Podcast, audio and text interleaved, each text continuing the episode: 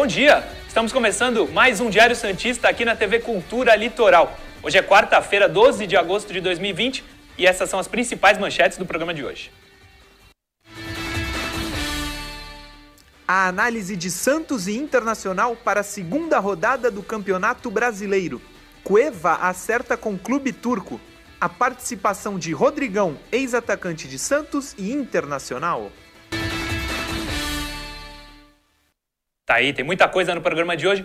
Antes da gente entrar nesse assunto, eu preciso dar uma satisfação rápida para vocês que acompanham todos os dias o programa. Vocês sabem que o dono dessa cadeira é o nosso apresentador Ademir Quintino, mas ele vem avisando há algum tempo que vai precisar se ausentar durante um curto período é, e me deu a missão de ser o apresentador do programa. Então, a partir de hoje, a gente vai estar junto todos os dias, falando tudo do mundo da bola e principalmente do Santos. Certo? Beleza? Recado dado. Quem continua na mesma cadeira, só que hoje está em pé, é o nosso analista Vitor Hugo. Tudo certo, Vitor? Tudo certo, bom dia, telespectadores, internautas, bom dia, Murilo. Bom dia. Não vou dar boas-vindas, muito bem-vindo, porque. Estamos tá todo dia aí, né? Direto e reto, como diria o outro. e já está aí na interatividade, nos intervalos, né? Isso aí. O Ademir vai estar com a gente à noite, diariamente, né? A, a não ser na quinta-feira, porque encavala com o horário do jogo. Sim. E a gente hoje a gente separou algumas coisas nesse primeiro bloco, né, ô Murilo? Sim. Alguns números e umas situações que a gente fez, eu fiz um estudo com relação aos gols, tanto sofridos quanto marcados do Inter. Neste ano com o Cudé, algumas coisas chamam a atenção. A gente separou algumas coisas para algumas informações que eu acho que é, são bem relevantes para a gente poder estar tá discutindo, conversando, né? É, o Inter, vamos começar primeiro falando do, dos gols sofridos, né, Murilo? Eles sofreram 11 gols em 21 jogos, que dá uma média de 0,52 de, de gols sofridos em 2020. É uma média baixa. É, né? uma média boa. É uma média boa. Ah, mas joga Campeonato Gaúcho. É, o Santos também joga o Paulistinha, Sim. né? Não sei se é o Gauchinho, mas o Santos também joga o Paulistinha. E não ganhou nenhum clássico. Sim, e a questão é que esse número acaba mostrando uma defesa que em 21 jogos, né, sofreu apenas 11 gols. Pode passar a tela, John? A gente é, separou algumas informações que a gente costuma analisar. Uhum. Eu deixei de uma forma mais didática, não tão. É, é, no, no, como é que se fala? No tatiquês, né? Usado é, internamente com comissões técnicas, a gente fez de uma forma que ficasse mais fácil o entendimento, né? Para o leigo, entender Sim, mais de uma sim. maneira mais fácil. É, um entusiasta da bola que até busca mais conhecimento, mas a gente não quer também é, tornar a coisa complexa. Sim. O caminho dos gols contra o Inter, Hum. a condição de jogo se divide em bola parada, foram cinco gols, bola em movimento, seis gols. Ou seja, é dividido isso, é, é dividida a condição de jogo, então não, não predomina é, muito mais gols que eles sofrem em bola paradas ou bolas com jogo em movimento. Pode passar, Johnny. Local de finalização, né? 90% dos gols, né? 10 de 11. A gente coloca até, até essa nomenclatura, né? Lembrando as aulas de matemática, Maior e né? O maior e menor, pra gente não ficar usando a palavra aproximadamente. Sim. Senão o nosso amigo Davidson aí, nosso, nosso design aí, vai, vai achar ruim na diagramação, né? então a gente tem aqui 90%, Murilo, das Uhum. finalizações dos gols sofridos dentro da área e apenas 10% fora. Isso também leva em conta o fator adversário, né? Às vezes os adversários são times que não chutam muito fora da área, como acontece, por exemplo, com o Red Bull, que ao contrário disso, chuta muito. Chuta muito. Então, mas é uma forma da gente analisar. Vai para a próxima tela, Johnny. E a maior recorrência de gols, que isso é o mais relevante da, da, da análise, são bolas com cruzamento em um movimento, né? Que representam 50% dos gols que eles é, sofreram. Você vê que é quase a totalidade dos gols em movimento, né? Que a gente separou, né? Cinco gols, bolas paradas e seis em movimento. Uhum. E aí a gente tem um vídeo, ô Johnny, que mostra a maior recorrência, né? Que são os gols em cruzamento. Quando eu pedir pra tu dar pausa, tu pausa, tá, Johnny? Vamos ficar naquele puxa, vem, volta, vai. Você vê que, olha, o cruzamento armado, mas tá no mano a mano dentro da área. E quando sai o cruzamento, tem a possibilidade do volante vindo de trás, É. né, Murilo? Que, a gente começou a jogada. Começou a jogada. Sim, sim. Pode voltar só mais um pouquinho, Johnny. Desculpa que agora. Hoje vai ser essa situação aí dos gols. A gente sempre gosta de voltar um pouquinho, porque eu não gosto de usar o replay, né? A imagem original é melhor. Só É. mais um pouquinho, Johnny. Só pra gente observar o comportamento do Michael na jogada, né? É, ele começa a jogada, né? Sim, agora pode soltar, Johnny. Ele dá o passe Sim. e ele se projeta, ó. O volante adversário não acompanha, olha a bola, como a gente costuma falar. E olha quem chega dentro da área, assim Livre, como o livre. Jobson no jogo contra o Defensa e Justiça. Recebe livre. Né? Gol de escanteio, bola parada. Não é só o Santos que sofre com isso, Murilão. Então você vê. Escanteio, marcação mista, né? Como a gente frisa que é o melhor, mas mesmo o Rodrigo Moledo é um jogador muito alto, que perdeu a posição pro Bruno Fux. Sim. O jogador adversário conseguiu vencer. Não pulou. Importante frisar, perder os três grenais já do ano, né? É. Então, sim, mesmo sim. com um desempenho de bom, um desempenho bom para ótimo em alguns aspectos, perder dois classes, veja bem, ó. Novamente, a linha parada, todo mundo olhando para a bola. Então você vê, o Inter tem dificuldades também de bola em cruzamento, Sim, né? sim. Um E- jogador cabecear. Pode voltar um pouquinho, Johnny? E de novo contra o Grêmio. Hoje o Johnny me xinga, hein? Vamos lá, Johnny. A noite tem outra pizza, hein, Johnny? Dessa vez aí, acho que o superchat chega. Vamos pedir, acho que até a, a- a pizza doce, né? Com um pequeno bastidor, a pizza que sobrou de ontem, ele, café da manhã de hoje, aqui no estúdio, ele acabou de comer. É, o Johnny. O Johnny, eu falo, o pessoal fala que é magrinho por ruindade, mas eu não vou falar isso de ti, hein, Johnny. É, não. Imagina, pô, o Johnny é ruim, de jeito nenhum. Vamos ver essa jogada. Continua, Johnny. Que é que a gente frisou. O vai e vem, vê como a defesa deles, ó, tá de novo no mano a mano, 3 contra 3. Sim. Isso é uma situação que o Santos pode explorar. Você vê, a bola vai no fundo, volta, nessa movimentação sobra sozinho, né? Sim. Dá sequência, mais um gol de bola parada, mais um gol de cruzamento, né? Desculpa, não bola parada. Dá uma olhadinha. Nem o goleiro. Ah, mas saiu. os zagueiros são baixos? Não. Centroavante Michel, experiente, faz muitos gols, né? Esse que fez esse gol. Mais uma de cruzamento, né? Então, a gente vê pequenos. que né? não é o São Santos que sofre com isso, né, Murilo? Sim, sim. É uma situação que oco- ocorre com o Inter também, que é importante que o Santos saiba, né? Os torcedores podem ter uma expectativa aí de um, de um gol do, do Caio Jorge de cabeça, a chegada de um volante de trás, assim como foi o Maicon. Olha lá. É. A bola atravessada, uma dificuldade na marcação. E o estilo de jogo do Cudê é totalmente diferente do Gesualdo, que é a maior parte dos jogos do Santos. O Cuca só fez um e os dois têm o mesmo problema. Sim, ó, outro gol de escanteio. Sim, sim. O Cudê, ele tem a, a, a- a principal situação. Pode tirar, obrigado, Johnny. Ele é mais Sampaoli. É, mas ele faz uma. Ele, ele agrupa muitos jogadores, né? O tal da aproximação. Então isso faz com que o time do Inter é, recupere muito a bola. A gente vai mostrar, porque agora a gente vai poder mostrar o- o- os números do Inter fazendo os gols, né? Que é um número maior, vai demorar até mais. Não é que a gente esteja valorizando o Inter, que eles sofreram 11 gols e fizeram 31. 31. Então não tem como. Né? Vai ter um Claro. disparate de, tem, de Claro. dedicação de tempo. Pode colocar aí, Johnny, pra gente ver? Olha aí, Murilo. 31 gols e 21 jogos. Uma média de 1,47 de gols marcados em 2020, né? E o destaque, é claro, né? Centroavante Guerreiro. Guerreiro, com 8 gols.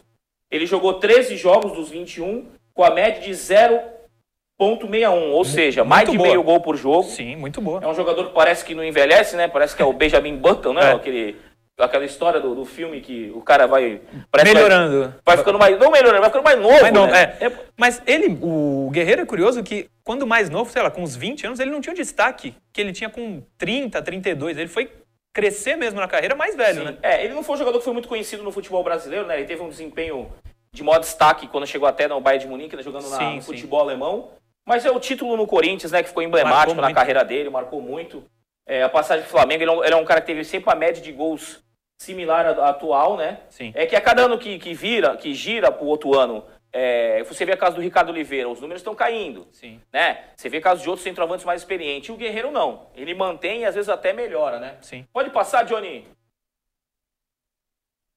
Aquela situação que a gente estava explicando, a condição de jogo, né? As- aqui já você vê que tem uma diferença do- dos gols sofridos, né? É, a bolas paradas foram 12 gols é, dos 31. 40 aproximadamente, né? Menos que. Acho que não chega a 40%, tá? 39% dos gols dele foram de bola parada. E a maioria dos gols são de bola em movimento. Pode passar, com 60%, né? 19 gols. Com a bola é, é, parada foram 5 gols, né? Você pode ver. Com o movimento, 6 gols. Esse aqui acho que voltou a tela, ô Johnny. Pode ir pra frente. Pode mais uma. A maior recorrência, né? A maior recorrência de gols deles é que a gente vai mostrar em vídeo Sim. são é o passe assistência que a gente fala, né? Que é o passe que o jogador finaliza e Faz faz, o o gol. gol. É, eu não considero, por exemplo, escanteio assistência, né? É, que não. muita gente considera, softwares consideram, mas aqui a gente não vai considerar. É, o passe assistência para finalização dentro da área, que isso é muito importante. Foram oito gols que saíram assim. Dentro da área é assistência mesmo, né? Que aí o cara chega e faz Sim, o gol. então é e totalmente a diferente maior recorrência é o Thiago Galhardo servindo o Hum. Guerreiro. A gente vai poder ver. Pode passar de tela, John? É o que você estava me falando ali. Sim, né? ó. a relevância do Thiago Galhardo, né? Eu Sim. costumo chamar isso de, de, de relevância, coloquei até o asterisco para explicar pro pessoal. Tá. Eu, eu até faço esse acompanhamento com o Cristiano Ronaldo, Messi, Neymar, com os melhores, né? Hum. Essa combinação entre assistências e gols, né? Você vê que ele tem seis gols e cinco assistências, né? Em 17 jogos. Muita coisa. Então, em 0,64, né? É, 0,64% de relevância, ou seja, mais do que meio, meio, meio a cada dois jogos, né? Meio, né? O 0,50. A cada dois jogos, ele pelo menos vai dar uma. Ou ele vai dar, vai ser relevante dando uma assistência ou fazendo, fazendo um gol. gol. Então é um jogador hoje com números dos melhores do Brasil no Sim. momento. Principalmente na posição em que o futebol brasileiro tem carência, né? Sim. Ele já não é mais um jovem, pode, não é um jogador que, que o pessoal já começa a querer falar, ah, então é seleção brasileira, Europa. Não, ele não tá nesse time. Só que o futebol brasileiro, no momento, digamos que ele tá na proporção que foi o Rodriguinho em temporadas passadas do Corinthians, chegou Cruzeiro. Sim, sim. Ele tá num momento muito bom e já teve assim no Ceará no passado, Murilo. Sim. É, você falou do Cristiano do Ronaldo, Neymar e Messi. Você lembra de cabeça quem tem a melhor relevância desses Não, eu, eu vou trazer isso pro pessoal de- como curiosidade, até pra gente traçar esse. Mas é- é o próximo, Cristiano não? Ronaldo caiu muito os números de assistência quando ele foi pra Juventus, passou a jogar Sim. mais de centroavante, mais centralizado. Mas os números do Messi e do Neymar são assim. Você não Melhores. consegue nem colocar em margem de comparação com outros atletas, entre aspas, normais, né? Sim. Nem o Cristiano. Nem o Nem o- Cristiano tá acompanhando mais. Curioso. E o número de assistências do Cristiano Ronaldo diminuiu, a média de gols não. Uhum. Mas a- o Messi, na última partida dele, fez gol caído. É, É, um negócio é verdade, impressionante, é verdade. né? Parece que agora estão precisando mais dele, ele dá mais. É um- uma coisa incrível, né? Sim. Pode, pode, ô Johnny, vamos. Temos vídeos? Sim, vamos lá. Eu não sei qual que é o primeiro, mas. Ah, isso aí é pra mostrar o seguinte, ó. Dá uma olhadinha. O Guerreiro sai, Thiago Galhardo entra. Esse é o gol da vitória, né? Olha como é que é a origem do gol. Olha lá. Sozinho. Assistência. Entendeu? Então, assim, é a assistência do Galhardo. Só que. Ô, Johnny, volta aquele outro vídeo, porque na- volta porque eu quero mostrar uma situação que é o seguinte, e agora eu lembrei. Esse aqui é o de roubadas de bola. O Santos vai precisar ter muita atenção, Murilo, na saída de bola, porque o Inter fez quatro, além de outras situações que criou de gol, oportunidade de gol. Pode soltar, Johnny. Esse é o do chutão Cuesta dá um né? chutão. Essa é do chutão. Vocês vão ver o Guerreiro, o Galhardo entrando, né? O lado oposto tá o Potker. Até aí tudo bem. Pode que chama os dois, né? Sim, sim. O Potker tá fazendo a função que possivelmente o Thiago Galhardo. É. Você vê nessa saída, olha a pressão que o time vai exercer, ó. Ó, ó, ó. Vamos pegar a bola, vamos roubar a bola. Roubar a bola. Já era. Já era. E aí na roubada de bola, mais uma vez a assistência do Thiago Galhardo pro Guerreiro. Guerreiro dá só um toque na bola, nos dois gols. Sim. Vocês vão ver que assim, é recorrente. Então, você vê, mais uma vez, ó. Thiago Galhardo, Galhardo- Vai levantar a cabeça, o guerreiro que iniciou a jogada chega na área para finalizar. Então, assim, não é uma situação que ocorre, ocorre ocasionalmente ou por acaso, não. E os três Isso é envolvendo treinado. o Thiago Galhardo e o Guerreiro. Sim, sim. Ó, o Potker aberto pela, di- pela direita, vai inverter o jogo, né? Chega no Patrick a bola, a passagem do Moisés. É O que, que mostra esse lance? O time do, do Inter, ele não chega na área, ele não, ele não faz o cruzamento com bola alta, é tudo bola rápida, no chão, né? Uma caneta maravilhosa aí, tu que gosta, Murilo, do em cima Patrick. É bom, hein? Patrick. Mais uma vez, Galhardo. Galhardo. Olha a assistência para trás. Chega o Nonato batendo. É. Então o Santos vai ter que ter muita preocupação e já teve falha nesse sentido de marcar a frente da área, né, Murilo? Sim. Porque essa chegada de trás, o cruzamento não é assistência novamente. Thiago Galhardo para Guerreiro. Então isso vem, vem é, é- é recorrente. Eu acho que o Alisson é um jogador muito importante nesse jogo para tentar evitar é, esse tipo de jogada que vem acontecendo muito. Você vê, ó, chega no fundo, não tem desespero. Ó, parou, olhou, aí o Guerreiro servindo É, o achei- Marcos Guilherme. achei Então, já é recorrente isso que eu falei para você. A assistência com finalização dentro da área Sim. né? Olha o D'Alessandro. Ah, tá velho, não joga nada mais o D'Alessandro. Olha. Olha a assistência, Que tem finalização dentro da área de Guerreiro. Então, é... Passa, pode passar o próximo vídeo já, Johnny. Sem problema. Pode soltar. A questão da roubada de bola que eu falei. A gente mostrou agora o vídeo de recorrência maior, que é a finalização dentro da área. E na saída de bola, é um gol que, novamente, é com assistência, mas esse vídeo é para mostrar os quatro gols que eles fizeram em roubadas de bola no campo é, ofensivo do Inter e defensivo, no caso do adversário. Ó, Tá. Recua a bola pro goleiro. Goleiro canhotão, que nem o Vladimir. sai jogando. Mas já tem seis Aí aí. vem o quê? O passe errado. Aí matou, né? Então você vê, não estava fácil a saída do adversário. Eles estão ali em cima, então o Inter tem essa proposta. Sim, tinham seis jogadores. Que, não diferente do, do, do também argentino São Paulo, o Cudê estar fazendo isso. Ó, vamos ver mais uma vez, isso é pela Libertadores da América. Roubou zagueiro é, também. ajudou. Mas é Como porque disse os caras. O Ademir Quintino, que tá aqui no nosso ponto Tá eletrônico, no ponto eletrônico.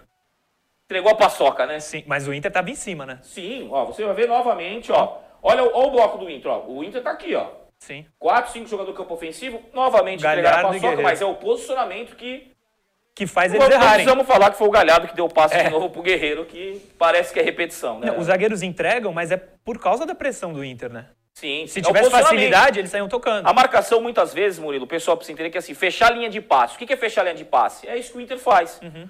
Que é o, o, o jogador se posicionar de forma que fecha a entrada do passe. Por exemplo, o lateral, quando tem que cruzar é, na defesa. Tem mais um aí, Johnny? Outra arma. Pode segurar, Johnny. Dá um pause aí, Johnny. Uma arma importante, Murilo, do time do Inter. Coisa que hoje no futebol atual, brasileiro, não sai mais gol de falta, o pessoal sempre fala, né? Não, ah, não sai mais gol de falta, sai mais gol de falta. Tem muito a ver com o calendário, que isso é uma coisa que a gente vai explicar, ainda vai ter convidados para falar sobre isso, né? Espero que seja o seu Pepe, que a gente aqui publicamente Ó, faz esse convite. fez gol de um- falta, hein? que fez gol- bastante gol de falta. Porque assim, os jogadores, os fisiologistas, é, os fisioterapeutas querem segurar o jogador quando acaba o treino. Querem limitar o tempo de ação dele. Por quê? Porque é, tem o, o controle do CK, aqueles, os exames são feitos, o recovery pós-jogo. Então, limita tanto o tempo de treino, que cada vez são mais curtos e mais intensos, e com isso a bola parada fica para depois. Muitos jogadores insistem em treino.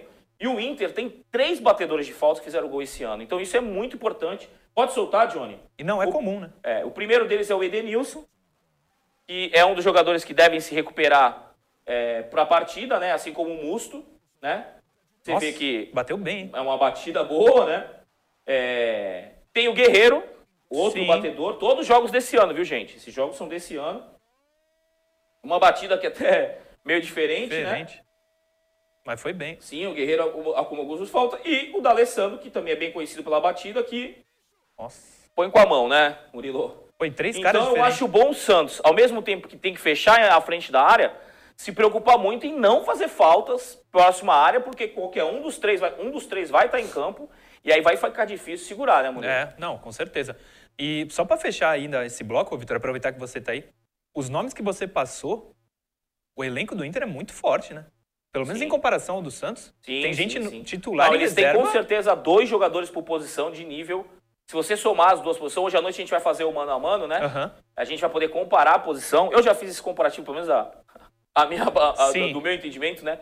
E é bem equilibrado, né? Eu fiquei na dúvida em relação aos dois volantes, a comparação entre o Alisson ou o Musto ou o Lindoso. Aham. Nas outras posições ficou meio que 5 a 5 no meu entendimento. Uhum. E a gente vai mostrar isso hoje mais tarde. Mas o time do Inter não é como o Santos, né? Que só tem um lateral esquerdo no elenco. Sim, É. exatamente. Por Sem o exemplo, Felipe viu, Jonathan. O Rodrigo Moledo que fez gol tá na reserva do Bruno Fux. Uhum. O Rodinei que jogou o último jogo provavelmente deve dar lugar ao Sarabia. Eles têm um lateral esquerdo, tem um Wendel, ex-Corinthians, muito bom jogador, na reserva né, atual do Moisés, que é um Sim. jogador que talvez tenha vindo, tá- te- esteja tendo o pior momento, falhou umas três vezes já esse ano, mas é da confiança do Cudê, né? Sim. Indo à frente, né? Você tem a opção do D'Alessandro, Potker. Potker, é, é um time que tem opções assim pro jogo todo e para as cinco substituições, ao contrário do Santos, que no último jogo só Sim, fez duas. Só fez duas. Talvez por falta de, de opções, né, Murilo? O Santos ainda não usou as cinco substituições num, num jogo. O Gesualdo morreu sempre com quatro e o Cuca fez só duas eh, no último domingo. Mas é isso, a gente está saindo para o segundo bloco. Antes disso, preciso anunciar o podcast. Podcast todo dia, meio-dia, tá no ar, tá bombando. A galera tá lendo, tá ouvindo, tá muito legal. Você, se quiser, Diário Santista em qualquer agregador de podcast, só digitar lá, Diário Santista, procurar pela data e ouvir. Beleza? Quem tá na internet continua que a gente vai ter a interatividade e daqui a pouco a gente volta.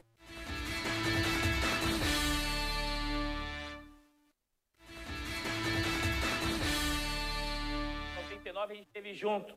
Em Voltamos, 99 a gente teve. voltamos com o segundo bloco do Diário Santista aqui na TV Cultura Litoral. Segundo bloco que a gente vai trazer um convidado que jogou muito no Santos e jogou muito no Inter. Jogou em outros clubes também, ele vai até contar, mas jogou, fez gol em, nos desses dois clubes principalmente.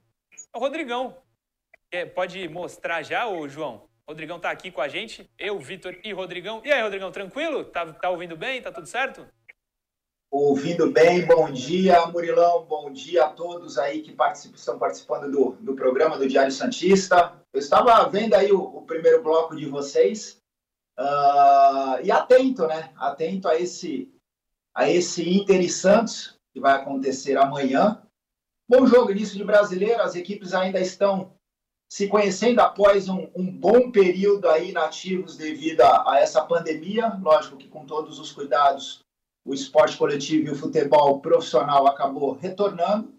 E a gente espera que dentro, lógico, de todo, como eu falei, de todo esse período aí que seria um novo, novo jeito de, de levar não só a vida, mas também o lado profissional, a gente consiga assistir um belo de um jogo. É a intenção de todo mundo. Só antes de passar para o Vitor, é, tem torcida para um dos dois? Murilão e Vitor, vou ser bem sincero, eu não torço. Por quê? Porque o Santos é, é, o carinho que todos sabem que eu tenho, que é o meu, meu time de coração desde pequeno. Foi o time que me revelou, mas uh, o Internacional me abriu as portas também. E o carinho que, que eu tenho pelo clube e os torcedores para comigo uh, me deixa aí em cima do muro. Acredito, eu torço para que seja um bom jogo, eu torço pelo bom futebol e para a recuperação do bom futebol, né? Porque infelizmente o nosso, nos últimos anos, o nosso futebol vem vem ganhando aí menos força no fator técnico e mais força no fator força, né? No fator físico. Então a gente espera que a qualidade técnica ela ela volte a acontecer como acontecia há uns, há uns anos atrás. Vitor Hugo, estamos com o Rodrigão. Grande Rodrigão, é, queria muito é, saudá-lo aí, né? Um pouquinho mais, estou um pouquinho mais gordo da, da, última vez que você me viu, da última vez que batemos uma bola no, no Chopebol, faz um pouco de tempo. Tu continua mesmo, cara? Poxa vida. Não eu tô mais gordo, nada. cabelo branco, sou mais novo e o cara tá aí, parece que tá com 29 anos ainda. Ainda tá batendo uma bola, Rodrigo? Antes que a gente entre aí no aspecto do jogo, queria saber como é que tá fazendo para manter a forma. Ainda tá no futebol? Onde é que você tá é, morando? Eu sei que você tá com alguns negócios. Pode falar a respeito aí da tua vida pessoal, aí o pessoal é, de casa, os, os, os fãs do Santos querem muito saber, né? O famoso por onde anda o Rodrigão, né? Pô, Vitão, faz tempo mesmo que a gente não, não se vê, né? Você vê quanto tempo que a gente não se encontra. É, os cabelos continuam os mesmos. Se vocês verem aí um branco, deve ser da luminosidade aqui. Então, a gente procura ter um cuidado, né? Eu sou uma pessoa que, independente de ter parado como atleta profissional, eu sou uma, eu sou uma pessoa que me preocupo muito com a saúde. Então, procurando manter uh, sempre o peso ideal, com uma alimentação saudável, fazendo exercícios. Tem os torneios amadores da cidade que, pelo fato de eu não, não ter conseguido, que a gente chama da Bela Várzea, né? Eu não ter conseguido jogar anteriormente por motivos, lógico, profissionais. Uh, hoje eu estou conhecendo o que são os torneios de várzea. Então, sempre que eu posso, eu participo de brincadeiras de futebol, de, de torneios, porque é uma coisa que, que eu gosto. Muitos ex-jogadores acabam uh, uh, tirando da vida o futebol, por ter exercido por um grande, um grande tempo. Mas eu tenho no sangue a competição e a vontade de querer estar sempre em atividade. Eu, o futebol eu nunca vi você jogando. Se quiser, no canal 6, lá com o Buiu, só organizar a gente marca. Mas esses campeonatos de amadores aí que você falou, não sei se você lembra, um Red Bull em Marília, o goleiro do, do Red Bull, que era o meu time, era o tio Rob, Robson Agondi. 5 a 3 a gente perdeu. Você pelo Marília. Três gols teu de cabeça. O tio Rob falou no vestiário, você é louco. Não... Sofri aquele dia. Mo sofri momento, aquele dia. momento, momento boleiragem do Murilo aqui, nosso jogador de futebol de plantão, Rodrigão. Pô, Rodrigão. Murilão. A gente não Murilão, acreditava. Ó, o Rodrigão meteu três eu... de cabeça. Os três gols de cabeça. Eu lembro bem, hein? Eu lembro bem. Lembra? Eram, pô, dois baitas times amadores, que ainda tem esse torneio aqui, no, aqui, aqui em Santos. Uh, eu fiz cinco, na verdade, né? Foram três de cabeça e dois de pé. Uh... Mas é o que a gente brinca, né, Murilo? A gente que jogou, que nem o Robson também, que eu conheço muito bem. A gente que jogou, o ex-atleta que consegue manter uh, um peso ideal, ele tem que sobressair. Ele tem que sobressair sobre aqueles que não foram atletas profissionais. Não só no quesito técnico, mas também no quesito de experiência. E você viu bem, eu, quando eu entro em campo, eu quero ganhar, independente se é brincadeira ou não. As pessoas, até a minha esposa fala, pô, tu quer ganhar em tudo? Eu falo, é, é uma coisa que eu construí com o esporte. Mas foi um belo de um jogo. Daí fui tanto que eu fui contratado. ah. pelo Juventus, fui contratado pelo Juventus Sim. e agora eu faço parte da equipe do Juventus com Adiel, com Flávio, uh, uh, com Cris e jogadores também, Macanac. Sim. O Vitor quer fazer uma pergunta, mas antes, só para deixar claro, esse jogo foi pela primeira fase, a gente perdeu para o Marília de 5 a 3 mas a final foi Red Bull e Marília. E o título ficou com o Red Bull, tá? Respeito pra nós. Ai, que boleiragem é essa? Total respeito e você tem toda a razão. O Marcelo Fernandes, hoje treinador do 23 do Corinthians, uh, do Sub-23, ele ficou um pouco chateado comigo porque foi bem na transação, não consegui jogar a final porque eu estava me mudando para os Estados Unidos. E ele Obrigado, falou, Rodrigão. Não tem como. Exatamente. Tá explicado, o cara meteu. Eu falei, se você mudar, eu fico. Exatamente. Mas o Red Bull era um baita de um time e mereceu, mereceu, mereceu Foi. o time. Ô, Rodrigão, então tá explicado. O cara faz cinco gols no jogo, no outro ele não vai, o time perde, né, Rodrigão? É. não, mas, mas é, é um timaço. A Red Bull sempre, todos os anos, monta, monta bons times. É. Mas o Maria ainda tinha Marcelo Passos, é, Marcelo Fernandes, era mó timaço. Mas vamos falar de... Tinha Ricardinho. O Wellington. O Wellington, verdade. O Wellington jogou muito, afinal. Mas não deu. O Wellington, que era lateral direito. É, é. Sim, o Wellington é meu contemporâneo. O Ayrton acho que é, na, eu acho que é 80. Cara, ele, ele, jogou muito. O, ele jogava muito. Vitor Hugo, pode, pode falar. Vamos lá, Rodrigão, vamos falar do jogo. Eu queria que tu pudesse apontar, Rodrigão, quais foram as diferenças que você sentiu em jogar no Inter, né? E no futebol gaúcho, propriamente dizendo, e no Santos, né? Tudo bem que no Santos você foi no início, ainda jovem. É, se não me falha a memória, é, eu estava saindo do, do Sub-20 para ir pro futsal ainda com o Márcio. É, 99, tu tava arrebentando, foi o momento que tu subiu, se não me falha a memória, né? Eu lembro que quando o pessoal perguntava, falava, pô, vai subir um cara que pedala pros dois lados. é, na época tinha subido o Michel anteriormente. E eu queria que tu apontasse pro pessoal entender qual foi a diferença que tu sentiu, os pontos que tu pode é, observar, porque teve centroavante que fez o caminho contrário, né? O Leandro Damião jogou no Inter, veio pro Santos, e no Santos não teve o mesmo êxito. E você teve, conseguiu ter êxito no Santos, mas eu acho até que no Inter né? Você teve ainda um maior destaque, né? uma, uma, maior média de gols, etc. Eu queria que tu apontasse essas diferenças que tem entre os, os dois clubes, né? E principalmente a questão regional, né? De jogar no Sul e, e, e, jogar no estado de São Paulo, né? Também jogou no Palmeiras. Vitão, uh, a principal diferença entre a mudança, a minha, né? Santos Inter, foi a sequência de jogos. A partir do momento que você tem uma sequência uh, você acaba tendo confiança e isso te dá realmente um fator é um fator positivo para que você consiga uh, atuar bem. Uh, o fato de eu ter sido, quando jogava, um jogador mais de área, um jogador de força, isso facilitou bastante a minha ida, que naquela época, hoje nem tanto, mas naquela época o futebol gaúcho era um, era um futebol mais de força. Adaptação, não foi um problema. Por quê? Porque a família, a minha família paterna, ela é de Porto Alegre, de Porto Alegre ela é gaúcha, então é como se eu estivesse em casa. Uh, e daí foi fácil. Aí era executar tudo aquilo que eu já vinha treinando no Santos, porque eu fiz uma pré-temporada em 2000 no Santos, antes de da minha transferência para o Internacional.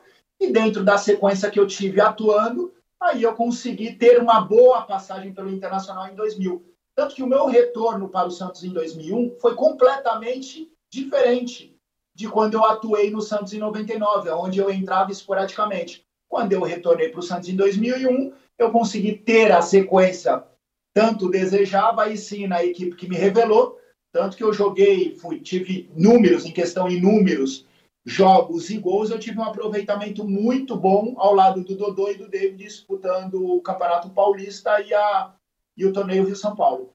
Que trio de ataque, hein? Sim, sim. Eu tava mostrando, aqui, no, enquanto você falava, o Rodrigão, tava mostrando gols seus aí pelo Santos, pelo Inter. É, tem uma situação que eu acho interessante você comentar, é, Rodrigão, que é o seguinte. O Santos, na, na, na, tua época, não tinha tanta paciência, né? Eu lembro que na época é, subia um, um por ano, né?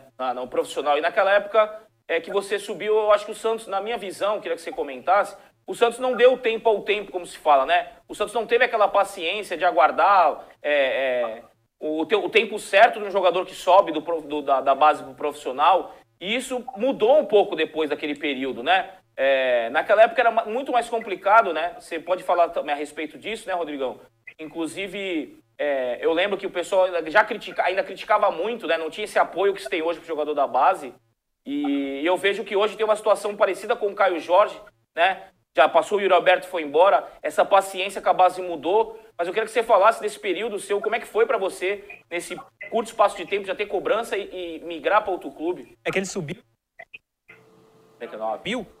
Foi no ano que, em janeiro de 2000, o Marcelo Teixeira chegou e começou a investir muito pesado em medalhões, né? Talvez por isso até a base tenha ficado um pouco de lado. Mas no ano seguinte, como o Rodrigão falou, ele chegou no Santos de novo e foi muito bem. Não é isso, Rodrigão? É compreensível. Uh, o Santos vinha de uma escassez de título de expressão. E o que, que, seria um título de expressão? Um campeonato paulista, um campeonato brasileiro ou até mesmo uma Copa do Brasil. Uh, o Santos havia conquistado a Comebol em 98 em 99, eu já fazendo parte do elenco, chegamos na decisão da Rio São Paulo, acabamos perdendo para o Vasco. Uh, na nossa casa, que é a nossa casa, nós jogávamos no Morumbi, uma das nossas casas. Uh, e o Santos, e, e a molecada que estava subindo, tinha essa cobrança excessiva pela falta de títulos. Mas eu não acredito que a cobrança seja, fosse em cima somente dos, dos meninos da base. Ela era no time do Santos. E, lógico, refletia na base.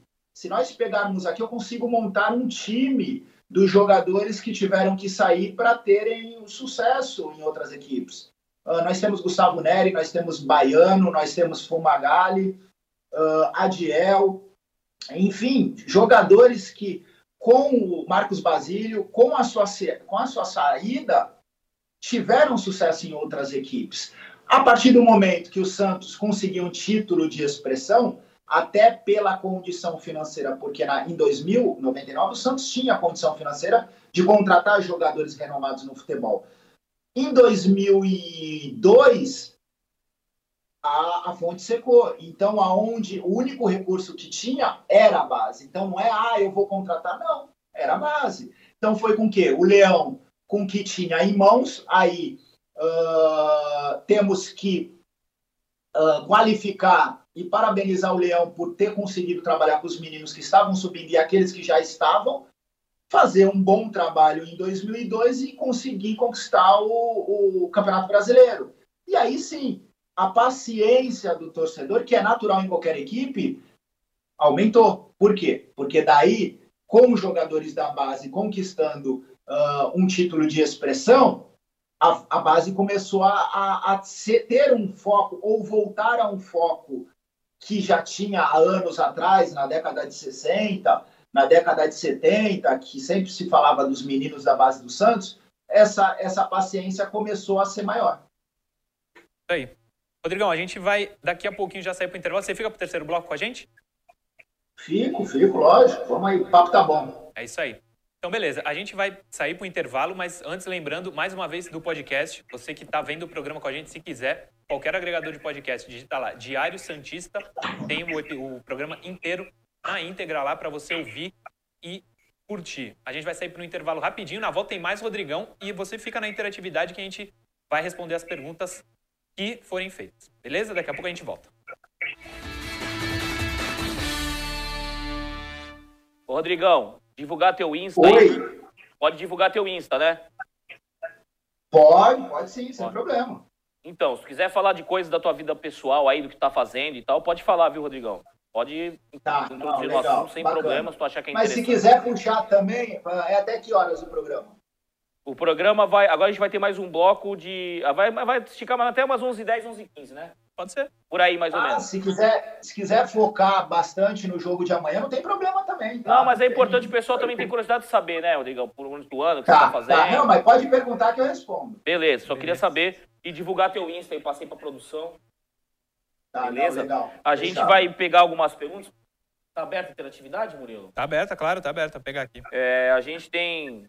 Vitor Nogueira mandou um abraço pra ti, votou Rodrigão é meu amigão. Pô, Vitor é.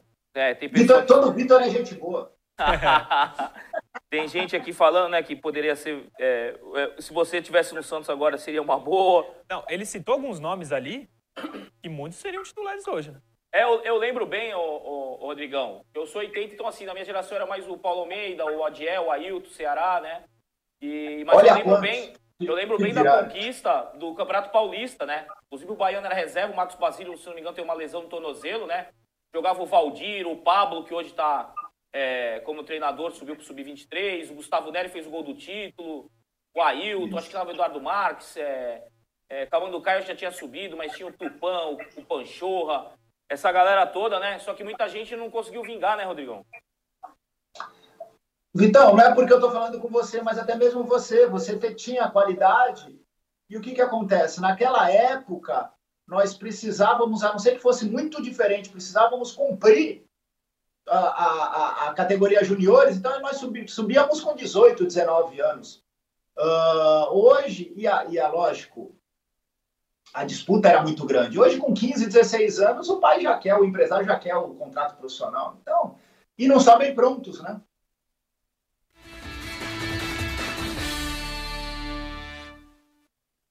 Estamos de volta para o último bloco do Diário Santista dessa quarta-feira, 12 de agosto de 2020. Amanhã, 13 de agosto de 2020, Internacional e Santos jogam no Rio Grande do Sul e a gente está com o Rodrigão, que jogou nos dois, fez muito gol nos dois.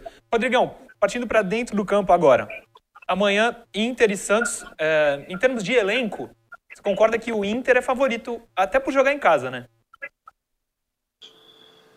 Em relação a elenco, em relação a momento, uh, o Inter não vive, apesar de ter perdido aí pro para o Grêmio e não ter conseguido chegar na final de um, de um gauchão, uh, o Inter está no momento, e aí a gente fala do lado da política, melhor do que o Santos, e, e isso acaba refletindo dentro de campo. O Santos, com uma, com uma mudança de treinador recente, Uh, o Cuca está indo para o seu segundo jogo. O Inter já vem com uma sequência já, já adaptada, já até porque os, os atletas já conhecem o estilo do seu treinador.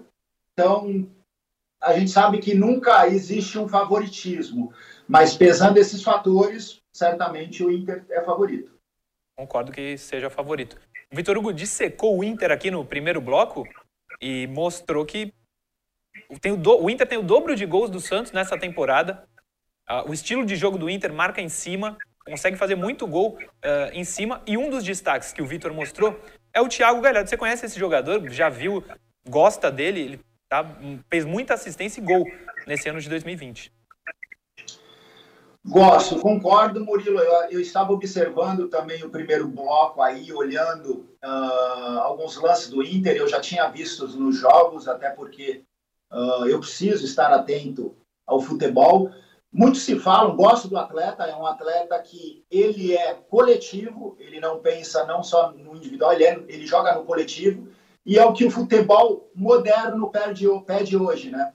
Onde marcação em cima, marcação alta, e tentar roubar a bola no campo adversário, e quanto mais próximo do gol, você, você acaba criando um risco para o adversário.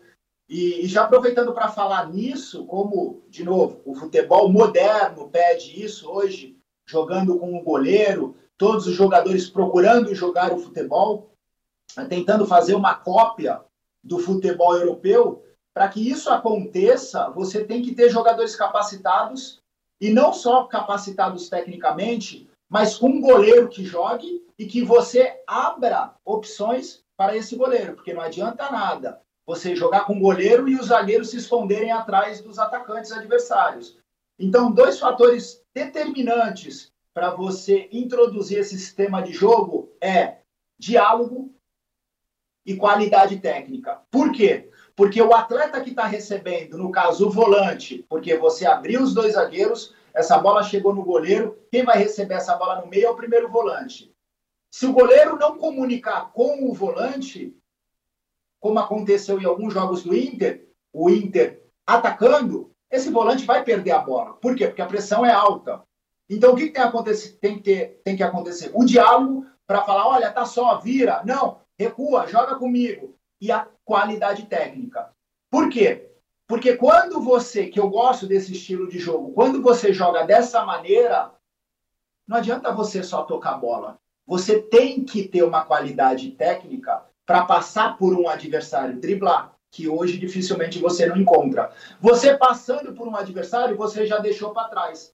Então você está com uma diferença matemática de dois atletas, um que está sobrando da equipe adversária e esse que você já jogou, já jogou para trás. Só que as equipes, hoje, infelizmente, o futebol brasileiro não tem essa qualidade técnica. Então, eles ficam só tocando bola, goleiro, lateral, zagueiro, e a partir do momento que é já sabendo dessa deficiência técnica a equipe adversária, vamos pressionar porque vai perder a bola, porque ele não tem essa qualidade técnica de driblar, de tirar da frente um jogador.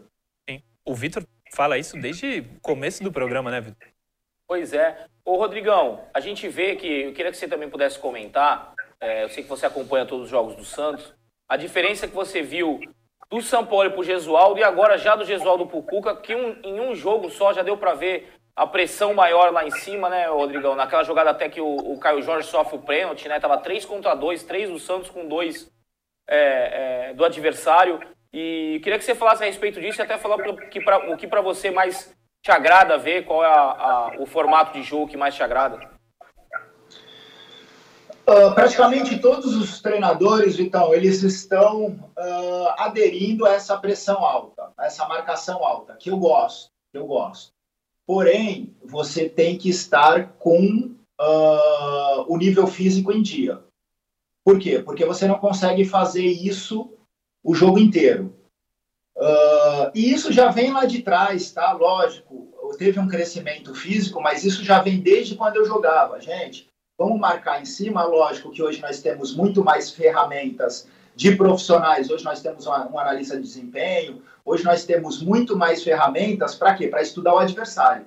Uh, mas antes, gente, vamos marcar lá em cima. Com 15, 20 minutos não deu certo, vamos recuar. Ah, nos últimos. Recuamos, respiramos. Nos últimos 5 minutos do primeiro tempo, a gente marca lá em cima de novo.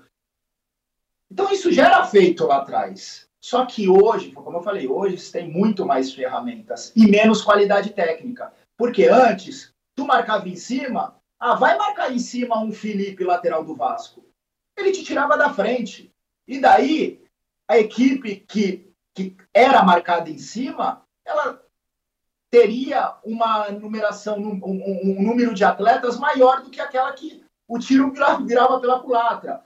Então hoje ficou mais fácil porque você marca em cima e consegue roubar a bola. Por quê? Porque a qualidade técnica não é tão aprimorada como era antigamente.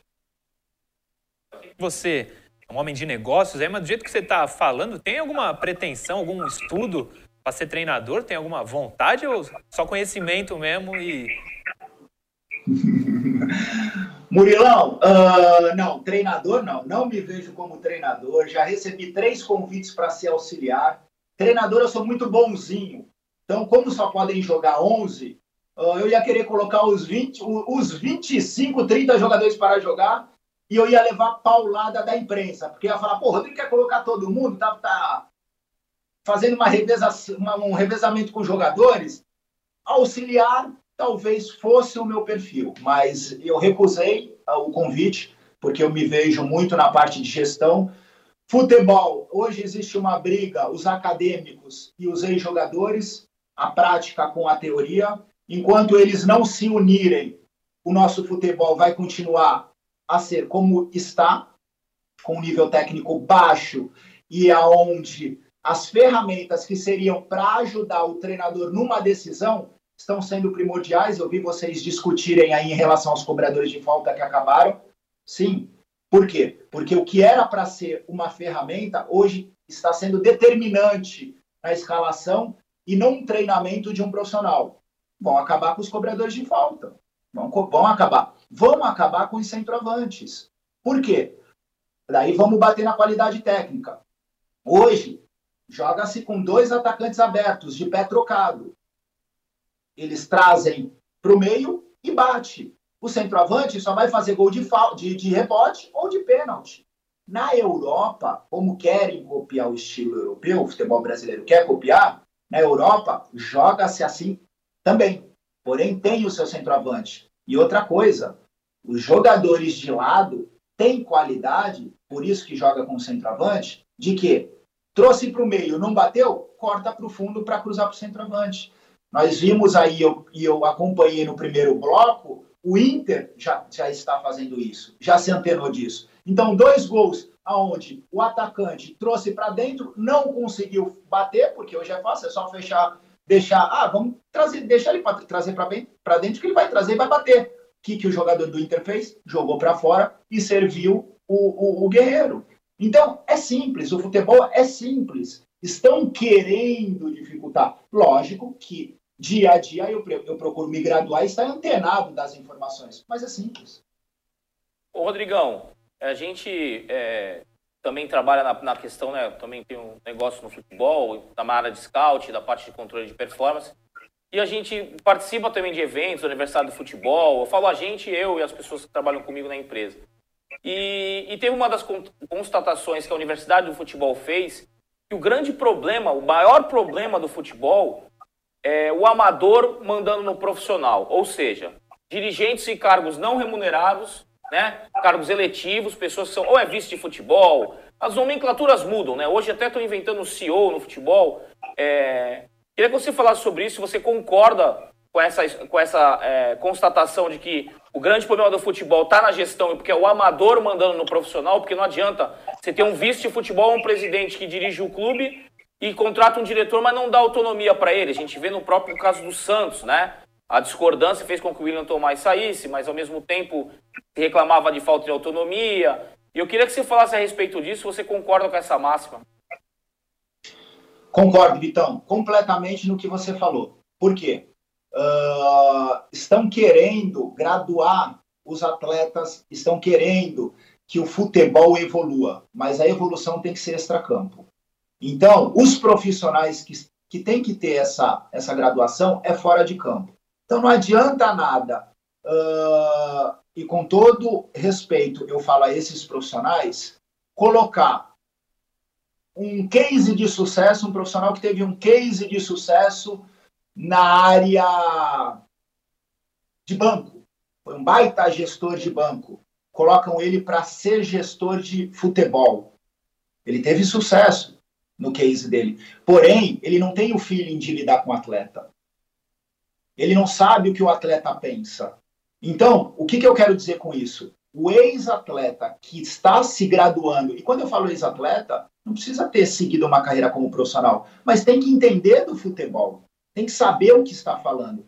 Porque tem que, quando o atleta for debater contigo, você tem que ter argumento. Porque senão você fica para trás.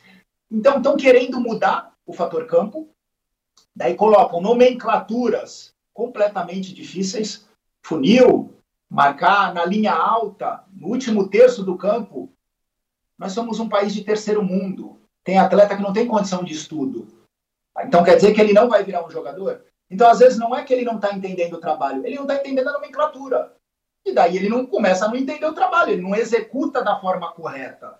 Então, quando você fala as nomenclaturas que é usada hoje, linha alta, marque em cima. Uso simples, uso básico. A nomenclatura difícil, você utiliza com quem está graduado. Aí é a parte da gestão. Aí é a parte externa, não a parte de campo. No campo, uso simples.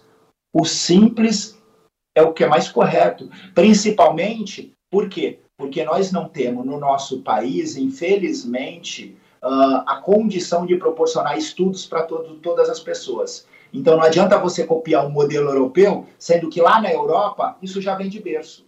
Isso já vem de berço. É a minha forma de pensar. Trigão, é importante até que você falar a respeito disso, é, porque essa, essa tua observação, porque essa questão social vai para dentro de campo realmente. É... Eu trabalhei com o professor Ricardo Drubs, que ele falava, ele defendia, né? É a única pessoa que é o único treinador que tem um livro sobre tática, né? Em português, escrito por um brasileiro, né? Ele bate muito na tecla da escola brasileira de futebol. E ele agora está como diretor lá do Cruzeiro, né? Ele era treinador, ele é, um, ele é mais um catedrático, um professor, até mesmo do que um, um treinador de campo efetivamente. Mas o Ricardo Rubens dizia que era necessário se criar um glossário do futebol brasileiro para que todos seguissem e aos poucos essa é, nomenclatura fosse unificada. Eu, eu, eu, já, eu, já, eu já percorri o Brasil, o Rodrigão, eu trabalhei menos na região norte, todas as outras regiões, trabalhei no sul, trabalhei é, no centro-oeste, no Goiás, trabalhei no nordeste, no, no Ceará, é, e, e, muda, os termos mudam. Eu lembro quando ele falava para o jogador, tu tem que dar uma pifada. Aí o jogador chegava para mim e falava assim, Vitor, o que é a pifada que ele fala? Porque é um jogador que está acostumado com outra nomenclatura. E isso é, é, atrapalha. Eu, eu não vou citar nome para não, né, não expor o jogador, mas já teve jogador que já me chamou de canto para perguntar o que era diagonal. Então, assim, é, é, a gente até às vezes acha graça, para não, mas é trágico isso, né, Rodrigão? Porque o cara que não sabe o que é a diagonal, faz a diagonal. Aí ele. Eu, eu, percebi, porque a gente faz aquela leitura de vestiário, né, Rodrigão? Fica por trás do treinador observando a reação facial dos atletas, e eu percebia que esse jogador sempre ficava com uma cara de paisagem, né? Uma cara que assim, ele não está entendendo. E um dia realmente ele veio e questionou. Eu queria que você é, falasse sobre isso na tua experiência pessoal, o quanto fez diferença você, porque é nítido, né? Você é, é, falando que você foi um cara que teve uma situação familiar possivelmente que deu uma condição para você estudar, tanto que hoje você pode é, é, trazer um benefício para o futebol na área de gestão, que eu, que eu sei que você tá, tá nessa praia. Queria que você falasse essa diferença, porque isso faz diferença, inclusive, na hora que o jogador vai se adaptar lá fora, não, Rodrigão? Vitão, é triste porque a gente não vê, e isso nós vamos bater no lado político. A gente não vê uh, evolução para que o nosso país, com tudo isso que vem acontecendo, pandemia, enfim, tudo isso, uh, a gente não consegue enxergar lá na frente uma evolução. Isso é muito triste para nós que somos brasileiros. Eu tive a oportunidade de morar na Europa e nos Estados Unidos. Uh, e eu vi a discrepância uh, de realmente o que é um país de primeiro mundo e o que, o que é um país de terceiro mundo.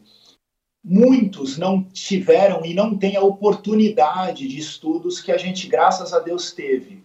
Eu venho de família uh, classe baixa, baixa mesmo, mas graças a Deus nunca me faltou nada. Por quê? Os estudos, o meu pai, por ter uma, uma profissão digna, que é a marcenaria, ele prestou serviço para o dono do Liceu São Paulo, o seu Fusquini, o senhor que já, que Deus o tenha, o saudoso seu Fusquini. E daí conseguiu bolsa de estudos para mim e para minha irmã. O que, que eu tinha que fazer? A única coisa, não repetir. Porque se eu repetisse, eu perderia a bolsa. E isso me deu, no sentido uh, educacional, o quê? Se eu não for ser se eu não for jogador, eu vou ter um estudo. Repeti de ano no primeiro colegial, perdi a bolsa. Mas por quê? Por faltas. Porque daí eu já estava num clube que era o Santos, Uh, e tinha muitas viagens nas categorias de base. Acabei indo para uma outra instituição do governo, que na, era tão qualificada quanto, e daí eu consegui dar sequência nos meus estudos. Então você está completamente certo, Vitor. Uh, se, se, nós é, é, o nosso sonho, o quê? Fazer com que os atletas eles tenham uh, essa graduação, o que a gente consiga dar. Mas infelizmente a gente tem um break, a gente tem uma barreira. Então é o nosso limite. Por quê? Porque nós estamos no futebol para transformá-lo num jogador de futebol. Em primeiro lugar. Em segundo, criar um cidadão.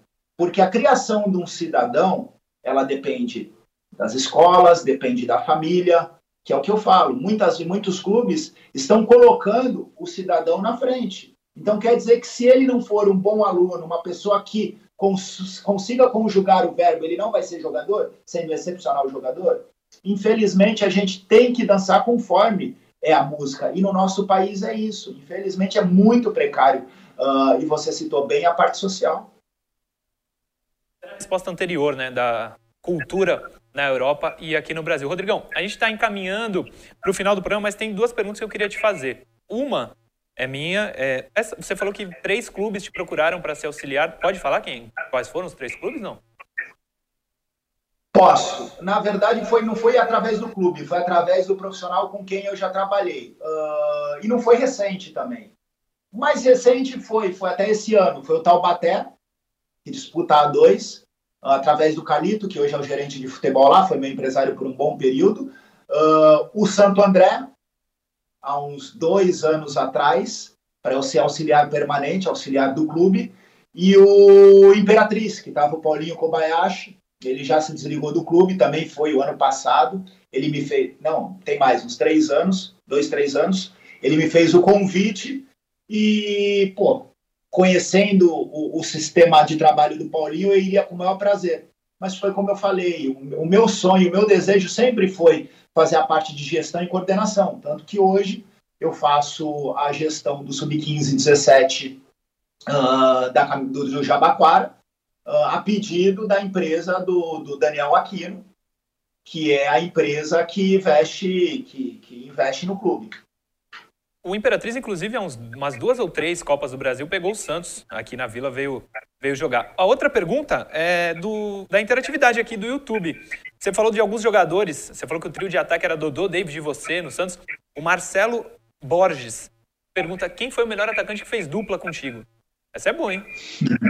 Deve ter gente boa por aí. O melhor atacante é sempre aquele que a gente jogou por mais tempo, né? E, como eu falo, a sequência que eu tive no Internacional foi muito boa e, e para mim, o atacante bom é aquele que me serve, não é aquele que chuta no gol. Deixa que eu chuto. Foi o Fabiano. O Fabiano, que depois, acho que em 2004, 2005, veio jogar aqui no Santos, jogou no São Paulo. Uh, teve também uma dupla de sucesso com o Christian lá no, lá no Internacional. É, mas não, mas tecnicamente, por exemplo, Dodô e David talvez fossem melhores, né? Claro que para você, a pergunta é para você, para você foi ele, mas Dodô e David que você tinha citado foram melhores que ele, né? É, não, para mim sim, mas agora se você falar de qualidade, Dodô, Aristizábal, é, ataques, ataques esse. Daí você puxa um pouquinho pro meia, daí você tem um, um Valdívia, É. Vitor, quer fazer a última? Não, tem muita gente mandando várias perguntas, várias é, interações, né? Sim. A gente sabe que a gente tem pouco tempo e a gente, na verdade, quer dar, dar voz pro Rodrigão, que o pessoal, muita gente quer saber. Eu quero estender também um abraço Daniel Aquino. Daniel Aquino também é, chegou a jogar a Copa Vinhedo em 2014, do primeiro time dente de leite do Santos. O Daniel Aquino jogou de lateral esquerdo, era do futsal, um grande amigo que eu tinha na base lá do Santos. Agora, Nery, é, junto com o David aí, estão fazendo projetos no, no, no, futebol, né? E agora no, no Jabaquara. Queria mandar, também, mandar um abraço para ele. E, Rodrigão, é, da minha parte, para te agradecer muito, mas para encerrar, eu queria que você falasse é, a respeito dos, dos centroavantes da, de seleção brasileira, né, no momento, o que, que você acha do, do, do, do momento dos que estão à disposição, Gabriel Jesus, Firmino, é, o próprio Richarlison, que está se fixando mais como centroavante? E quem no Brasil você destacaria aqui é, como os principais centroavantes que você gosta de ver? Não vamos citar os estrangeiros, porque aí é, vai ter muito nome para falar, né? Não vamos, aí vai ter Lewandowski, etc. Eu queria que você falasse dos brasileiros, se possível. Vitão, só para só esclarecer, deixar uma coisa bem clara, o David iniciou o projeto na, na uh, que antes era David Sports e por motivos óbvios que, que ele acabou assumindo a, a direção da equipe profissional do Cruzeiro, ele acabou vendendo a empresa para o Daniel Aquino. Então, hoje, ele não tem qualquer tipo de ligação com a empresa, até pelo motivo que a gente sabe que é óbvio, que é o conflito de interesse. Mas, lado bom, uh, ele conhece os jogadores que estavam e que estão no Jabaquara. Então, a gente sempre fala, né? Ah, esquema, esquema, esquema. Jogador bom, ou quando o profissional é bom, não existe esquema existe você ter conhecimento daquilo que você vivenciou. Então, deixando uma coisa bem clara, hoje quem toma conta, lógico, é o Daniel Aquino, juntamente com, com, com os investidores, o Michel e o, e o Celso, e eu faço parte dessa gestão. Em relação à pergunta que você me fez, uh, os centroavantes que me agradam no momento, uh, é, não adianta, não tem como não falar pelo, pelo momento que ele vivenciou em dois, e vem crescendo de produção e evolução profissional também é o Gabriel, o Gabigol, porque além de fazer gols, é um atleta que teve uma evolução muito grande no aspecto tático e, e falo e tenho propriedade para falar que hoje, hoje ele joga na Europa. Por quê? Porque ele trabalhou com um treinador europeu que confiou na qualidade técnica e física dele. Então, hoje ele está preparado se um dia quiser retornar para a Europa. Uh, e, e, o Pedro, eu gosto muito do Pedro, que é o centroavante de área, que lógico, você tem que jogar com um centroavante de área. Senão, ah, não cria um sistema de jogo para esse centroavante, tira ele. Mas são duas características diferentes que você consegue, dentro de uma partida, fazer mudanças. Um que sai mais, que é o Gabriel, e outro de área dentro do jogo, você consegue adaptar o jogador dentro da posição. Ah, mas o Gabriel Jesus? Gosto também. Ah, e o Firmino? Gosto também. Mas é muito parecido com as características do Gabriel. E eu estou falando por momento. E como seleção é momento, hoje esses seriam os meus dois centroavantes. Isso aí, perfeito. Rodrigão, te agradeço demais, cara. Não só a participação aqui, mas a gente está se falando desde ontem. Muito atencioso, educado. Não é todo mundo que a gente conversa, assim, que tem é, a atenção que você teve com a gente aqui da TV Cultura Litoral. Obrigado demais, te agradeço muito. Quiser dar um recado, quiser divulgar alguma coisa aí, fica à vontade, Rodrigão. Murilão, eu que agradeço aí o convite. Vitão, agradeço o convite. Quando vocês me fizeram, não pesa só o lado profissional. Quando vocês me fizeram o convite, não pesa só o lado profissional, mas pesa o lado da amizade. Indicação do Ademir Quintino, também é uma pessoa que eu respeito e tenho um carinho muito grande. Uh, até peço desculpas, nós iríamos fazer o teste, o teste antes de, do, do início do programa, mas eu acabei me atarefando que hoje eu faço também a gestão uh, de um estúdio de personal e pilates, que é o do Marcel Duarte, que ele me, me, me fez essa solicitação porque acabou indo agora em dezembro uh, cuidar, já, já tinha ido em setembro, mas em dezembro se concretizou para cuidar do, da parte fisiológica e física do Rodrigo Góes, do Real Madrid. Então, inclusive, estou aqui no estúdio, faço parte dessa, dessa gestão. Tem a minha empresa de eventos também, que eu faço parte também uh, aonde a gente já realizou alguns eventos, inclusive no início do ano, que foi o torneio de Beat Soccer Legends, acontecido na, na Praia Grande. É como eu falo, uh, as pessoas até falam, pô, você faz de tudo um pouco. Quando você consegue fazer de tudo um pouco bem, beleza, mas quando eu ver que alguma coisa está entrando em conflito de interesse, ou até mesmo me prejudicando no outro setor, aí eu vou ter que optar. Agradeço o convite, parabéns pelo programa, parabéns pela audiência e quando precisar podem contar comigo. Valeu, Rodrigão, obrigado mesmo. Quando precisar, a gente vai te chamar, fica ligado aí no WhatsApp que vou, vou voltar a falar contigo, tá? Não, show de bola, Vitão. E o Murilo tá muito parecido com o Magrão, né? Ex-jogador do, do Inter, o volante do, do Palmeiras, tá bem parecido. Ah, ô, ô, Rodrigão, aqui, aqui só, quem, só quem tem apelido sou eu. É, eu falaram que eu sou, que eu sou o Jameli. O Jameli é falaram é que eu sou o Ferruge. Falaram que eu sou o Ademir Branco. O Murilo até agora tava passando batido, mas é muito bom tu fazer essa observação, Não. porque parece sim o, o Magrão ex-volante, né? Com certeza. Eu vou falar pro pessoal da, da, da produção separar para amanhã, fazer uma foto lado a lado. É muito parecido. Ó, o Ademir falou segunda-feira eu parecia com o Luan Pérez. Prefiro ficar com o Luan Pérez do que com o Magrão. Mas não vai ter sacanagem aí dos caras, não, não pega nada. Mas eu obrigado. acho o Luan Pérez, com todo respeito, mais bonito. Eu acho, eu acho também. Eu acho também, mas, mas tudo bem. Valeu, Rodrigão, obrigado. Gente, legal. Obrigado aí pela, pelo convite. O programa é legal porque é isso. A gente brinca, a gente fala. Isso aí. E, novamente, podem contar comigo. Valeu, valeu, Rodrigão. Um abraço, Rodrigão. É isso, gente. Estamos terminando o Diário Santista de hoje, na edição da manhã. Oito da noite, né, Vitor Hugo? Sim. Oito da noite estamos de volta para a edição noturna com Ademir Quintino nesta cadeira do, da qual ele é titular. Beleza? Lembrando mais uma vez, podcast, entra lá, ouve, baixa, que é de graça. Amanhã a gente está de volta e à noite às 20 horas estamos juntos para a última edição do Diário Santista. Valeu!